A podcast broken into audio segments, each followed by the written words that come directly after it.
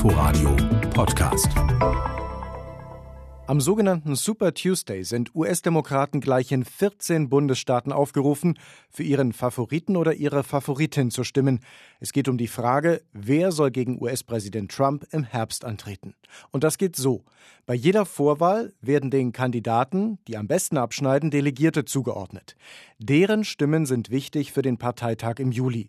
Vereint eine Kandidatin oder ein Kandidat 1991 Delegierte auf sich, ist ihm bzw. ihr die Präsidentschaftskandidatur sicher. Am Super Tuesday werden an nur einem Tag 1357 Delegiertenstimmen verteilt. Viel, viel mehr als in Iowa, New Hampshire und South Carolina zusammen.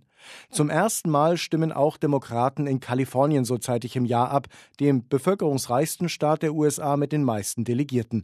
Das könnte entscheidend sein.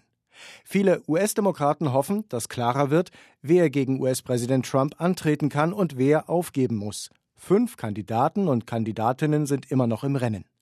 Abstimmen können an diesem Dienstag auch US-Amerikaner, die im Ausland wohnen und sich den Demokraten zuordnen.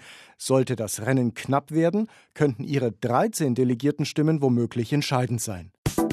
Inforadio Podcast.